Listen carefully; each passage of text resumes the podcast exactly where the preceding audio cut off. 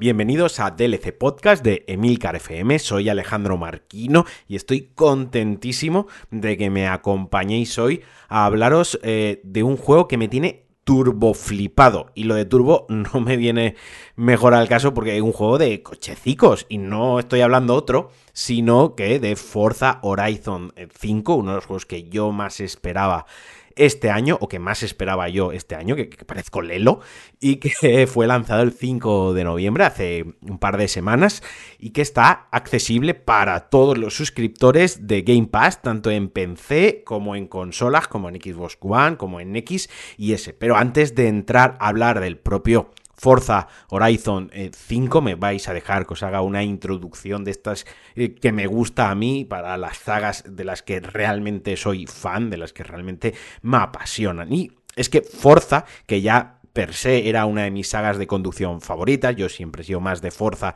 que de Gran Turismo. Forza siempre me ha parecido más accesible. Gran Turismo, Gran Turismo es la eh, visión japonesa, la visión nipona de lo que debe de ser un simulador de, conducción de coches, con, todo lo bueno que ello conlleva y también con todo lo malo que ello conlleva, para mí. Eh, tiene un nivel enfermizo de profundidad que hace que sienta eh, eh, un síndrome del FOMO este, o como coño lo digan los chavales, de que me estoy perdiendo cosas, que nunca voy a llegar a dominar el juego, que soy un manco y Forza es la versión norteamericana, la versión occidental de los simuladores de juego de, conducción, de un juego de conducción y que a mí siempre me ha parecido muchísimo más accesible. Os pido disculpas si en algún momento bebo algo de agua, porque sabéis que yo grabo del tirón, hay, poca edición, me gusta que escuchéis esto como, como, si lo estuviésemos hablando cara a cara, como si os estuviese dando la chapa sobre, sobre Forza y se me seca el agua y tengo que beber agua. Bueno, como os decía, siempre me ha parecido muchísimo más accesible Forza que Gran Turismo. Una opinión muy personal, es algo muy subjetivo. Habrá ahora mismo quien se esté tirando de los pelos, yo no puedo porque no tengo, quizás de la barba, y, habrá quien esté asintiendo con la cabeza y, y esté de acuerdo conmigo. Fuera como sea, Forza a mí siempre me ha encantado, pero sí que es cierto que llegó un momentín que se estancó. Bueno, pues Forza se reinventó allá por 2012 con un spin-off que, ahora ha recibido su quinta entrega y fue la gente de Play, Playground Games, un estudio británico que pertenece a Microsoft, quien eh, recibió el encargo de coger este simulador de carreras tan profundo, tan bueno, tan serio, tan solemne como era Forza y que tras cuatro entregas, como os decía, bastante juntas en sí en el tiempo debido al gran éxito que tenía en ventas, crítica y en público, eh, se sentía algo quemada, algo estancada y lo que hicieron fue llevar la franquicia a la conducción más arcade, más macarra y desenfadada y que además en un mundo abierto. Y bueno, tan macarra, tan desenfadada y tan arcade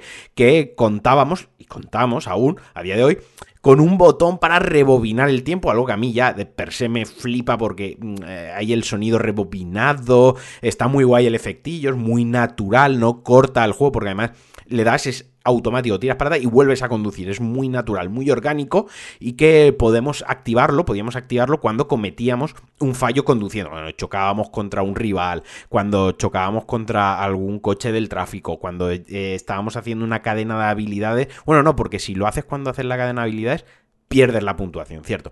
Bueno, en medio de una carrera, cuando vamos primero y en la última curva la cagamos, pues rebobinamos y acabamos primero como unos campeones. Pues eso hasta ese punto se, reinventaba la franquicia y hasta ese punto quería ser arcade.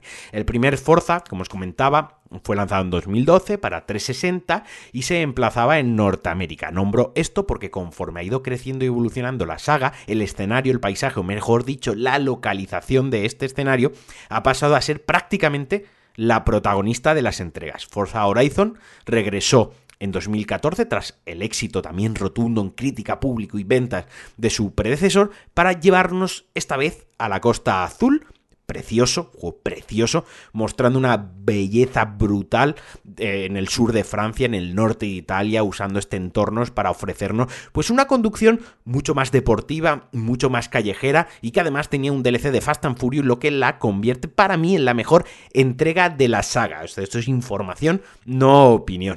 No, es coña, para mí la mejor eh, entrega es la siguiente, es la 3. ¿Y que dónde nos llevaba esta entrega? Pues aprovechando ya la potencia de One y de PC, mm, que ya no se lanzó en 360, la buena gente de Playwood Games esta vez tuvo a bien hacernos competir por toda Australia. Algo que fue un acierto, una vez más, porque aprovechaba todas las diferencias orográficas que ofrece el continente australiano, desde desiertos a pruebas urbanas, costa, playa, montaña, un auténtico festival audiovisual donde sus creadores fueron añadiendo más coches, más pruebas, más locuras que en las anteriores entregas, haciendo del que para mí es uno de los mejores juegos de conducción arcade y no arcade de la historia. Al menos es al que yo más horas he jugado. Hay, hay como una lista de pocos juegos a los que yo haya dedicado más de 300 horas.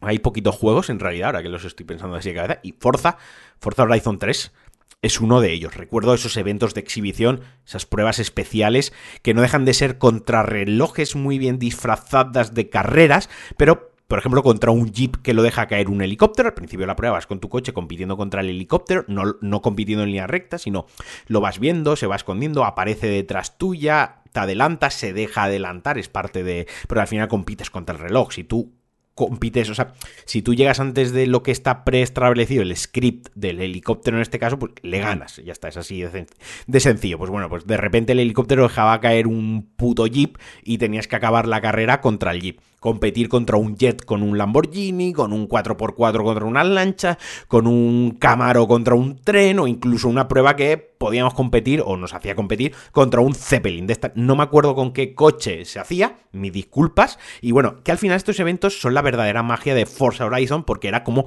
pasar de pantalla aunque aquí en la quinta entrega se le ha dado una vueltecita a esto y hasta el momento era como pasar de pantalla. Aquí en Forza Horizon 5 eh, hemos pasado de tener, como os decía, 5 pruebas en, en Forza Horizon 3 a tener 21 de estas pruebas algo que se achaca y se nota, pues bueno, que muchas son como ya recicladas, no sorprenden tanto, obviamente si haces 5 eh, son como algo muy tocho, si haces 21 pues siguen siendo muy guay, porque algunas carreras te dan 10 minutos completarlas, que eso mola mucho, porque en 10 minutos te da margen a hacer cosas muy chulas, a equivocarte, a remontar la carrera, eh, ahora compites a lo mejor contra un avión de cargas que deja caer motos, contra un tren que te tira mercancía, pero bueno, sí que se notan algo reciclado aunque les dan esa vueltecita y ya no son como pasar de pantalla. Antes cuando alcanzabas cierto nivel y hacías ciertas, ciertas cositas en el mundo abierto, ciertas pruebas, las superas, alcanzabas ciertos objetivos, tenías una prueba de exhibición que te marcaba como, venga, ahora la siguiente pantalla, la siguiente zona del mapa donde hay otras pruebas más complicadas,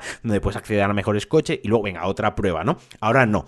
Ahora están más dispersas por el mundo y ahora las vas desbloqueando en función de tu progreso, pero ya no marcan un punto de inflexión dentro del progreso del juego. Bueno, en fin, tras este exitazo, otro melocotonazo más de juego, era lógico que llegara la cuarta entrega, esta vez, eh, otra vez, a manos de de Playground Games, otra vez a PC, otra vez a One, esta vez nos íbamos a una Gran Bretaña ficticia donde quizás lo más guay que tenía era ese sistema dinámico de tiempo estaciones, coquetearon con esa idea, a mi parecer acertada, es algo que se debería haber quedado, es algo que no está en Forza Horizon 5, pero es cierto que el juego se sentía algo repetitivo versus sus anteriores entregas. Quizás no incluía las suficientes novedades como para sorprenderte tanto y tampoco mejoraba nada de lo anterior.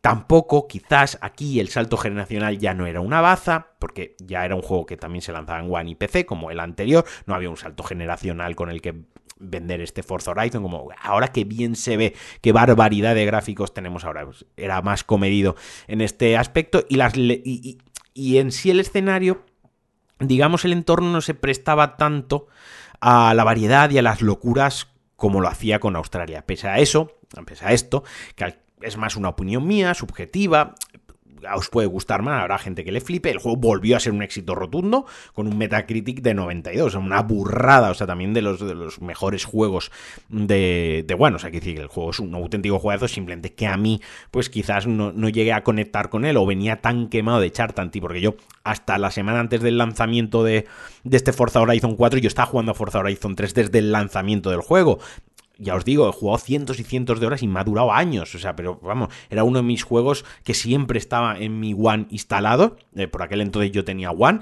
Cuando me deshice de la One, le empecé a jugar en PC, también con el Game Pass, como se me mantenía la partida, pues imaginaos todas las horas también que le, que le metí en PC. Y por fin llegamos a 2021. Playground vuelve a la carga, ahora lo he pronunciado bien, ¿eh? Vuelve a la carga con Forza Horizon 5, esta vez en series XS, en PC y en One. Vamos, te falta jugarlo en la Game Boy. Y además, como he dicho al principio del programa, el juego se puede jugar con el Game Pass, o sea que es un auténtico regalo. O sea, de verdad, este año se están regalando uno de los mejores juegos que hemos recibido, no solo este año, sino en los últimos años. Y te lo están dando en el Game Pass. O sea, no me hartaré, no me cansaré de repetir lo bueno que es este servicio y que nadie os venda la puta moto de que este servicio es un parche porque Xbox no tiene exclusivo, que este, este su servicio de suscripción te regala juegos eh, de segunda, juegos que ya se han visto, juegos que ya los ha jugado todo el mundo, juegos que no son ni una polla. O sea, este, este servicio obviamente no te pueden dar un Forza Horizon, un Gears of War, un Halo todos los putos meses, lógicamente, pero coño, es es que en PlayStation mm, se está saliendo un juego de lanzamiento Demon Souls exclusivo, su puta madre, 70 pavos. Y esta peña, con 12 euros de suscripción, o 9 o 7, o la que estoy pagando, o a mí me ha saltado una promoción, un euro tres meses, estamos locos, ¿o qué?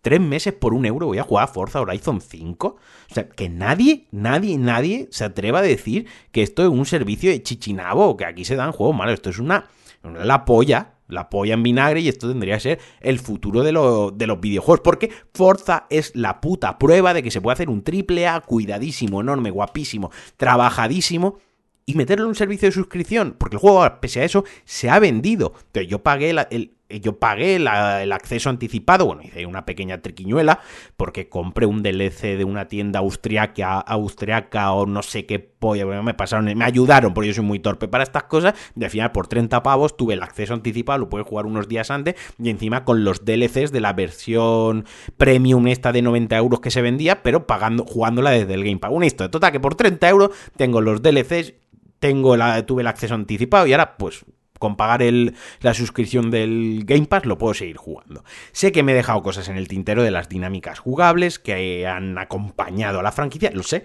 yo las desarrollaré ahora mientras os hablo de esta entrega para quienes duden o directamente pasen del juego, intentar que les entre esa curiosidad, ese gusanillo por probar.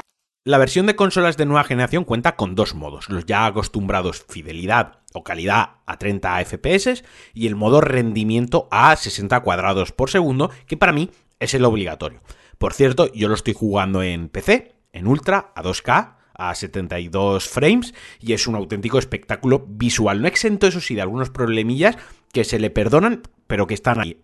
Lo que sí que duele por los ojos un poquillo es la versión de One, pero es, es normal también. A mí ya me sorprende, incluso me parece un regalo que se pueda jugar en One, aunque sea 30 frames, aunque sea con una resolución que de vez en cuando veas un píxel como la cabeza de tu padre, pero bueno, eh, lo puedes jugar, está bien. Y además entra en el Game Pass también. Ahora sí, ya entrando en materia, ¿de qué va este Forza Horizon 5? ¿Dónde nos lleva y qué hacemos en él? Pues esta vez nos vamos a México. Otro acierto como el de Australia. Quizás no tan variado, quizás más enfocado en el off-road, en las pruebas de la selva, chulísimas, por cierto, la primera vez que llegas a la selva es una pasada, la primera vez que es el puto cañón se te caen los huevos al suelo, en detrimento de las carreras urbanas y de alta velocidad. Pero más allá de que puedas preferir unas pruebas en lugar de otras y que te encuentres menos de estas, eh, que no quiere decir que no están, solo que son menores en números de menores en número de las tus preferidas, México le sienta muy muy bien al juego. Como decía al principio, Forza Horizon es un juego arcade 100% en el que la dificultad se puede ajustar hasta el extremo. La dificultad la eliges tú.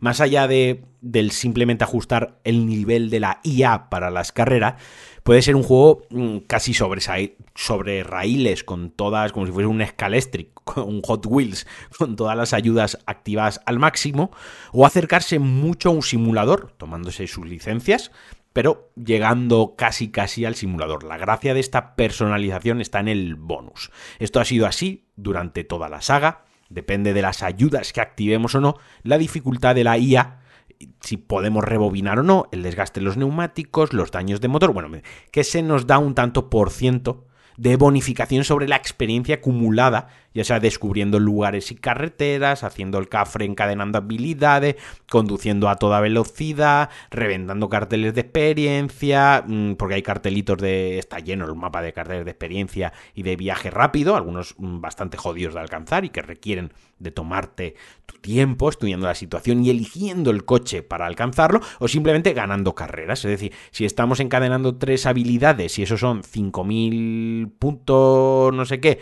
o ganamos una carrera y son 3.000 puntos de experiencia, pues nos da un 25% más, ¿no?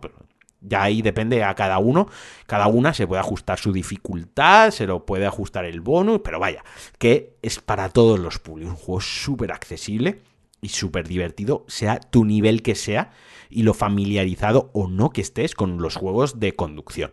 En cuanto al juego en sí, al mundo abierto, pues iremos desbloqueando poco a poco nuevos eventos, exhibiciones y carreras a las que accederemos viajando con nuestro coche hasta el punto de inicio de la prueba. También hay viaje rápido, pagando. Si haces todos los cartelitos de viaje rápido, es gratis. Si te compras una mansión, pues puedes comprar mansiones en el juego y garajes. Y, y es que el juego es bastante profundo. Entre tanto, en ese desplazamiento podremos, como os decía, acumular puntos de habilidad, lo de los cartelitos, o disfrutar del modo foto, encontrar coches abandonados de colección para añadirlo a nuestro garaje y también retar haciendo las largas, como si fuésemos un cani de polígono, a otros jugadores cuando estemos online. O mi favorita, los radares, que en función de a la velocidad a la que vas, pues te hacen una foto y te cae más, o depende de cuánto nos cacen, pues nos dan más puntuación o menos.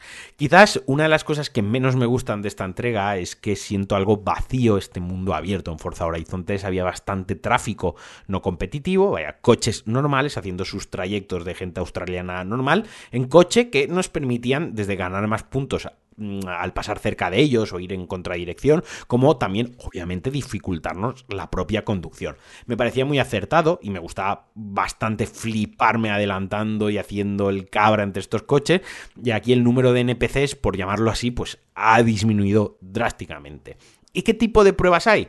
Pues desde carreras sobre asfaltos con coches deportivos, que ya os he dicho que son las menos, hasta carreras off-road, en circuito, carreras de recorrido donde empiezas en el punto A y acabas en el punto B, exhibiciones locas, muchas pruebas de drift para derrapar a tope, y además de un creador de pruebas que han metido ahora, que es una locura de profundo, o sea, puedes ajustar todas las cosas que, puedas imaginar de la carrera y que ya he probado algunas cosillas que hechas por la comunidad. La verdad es que hay gente con muchísimo talento, la verdad es que el juego es variadísimo para todo tipo de gustos y con unos 500 coches, o sea, es una auténtica barbaridad. He dicho unos 500 coches y probablemente con los DLCs que saquen luego sea más de 500 coches, ojo.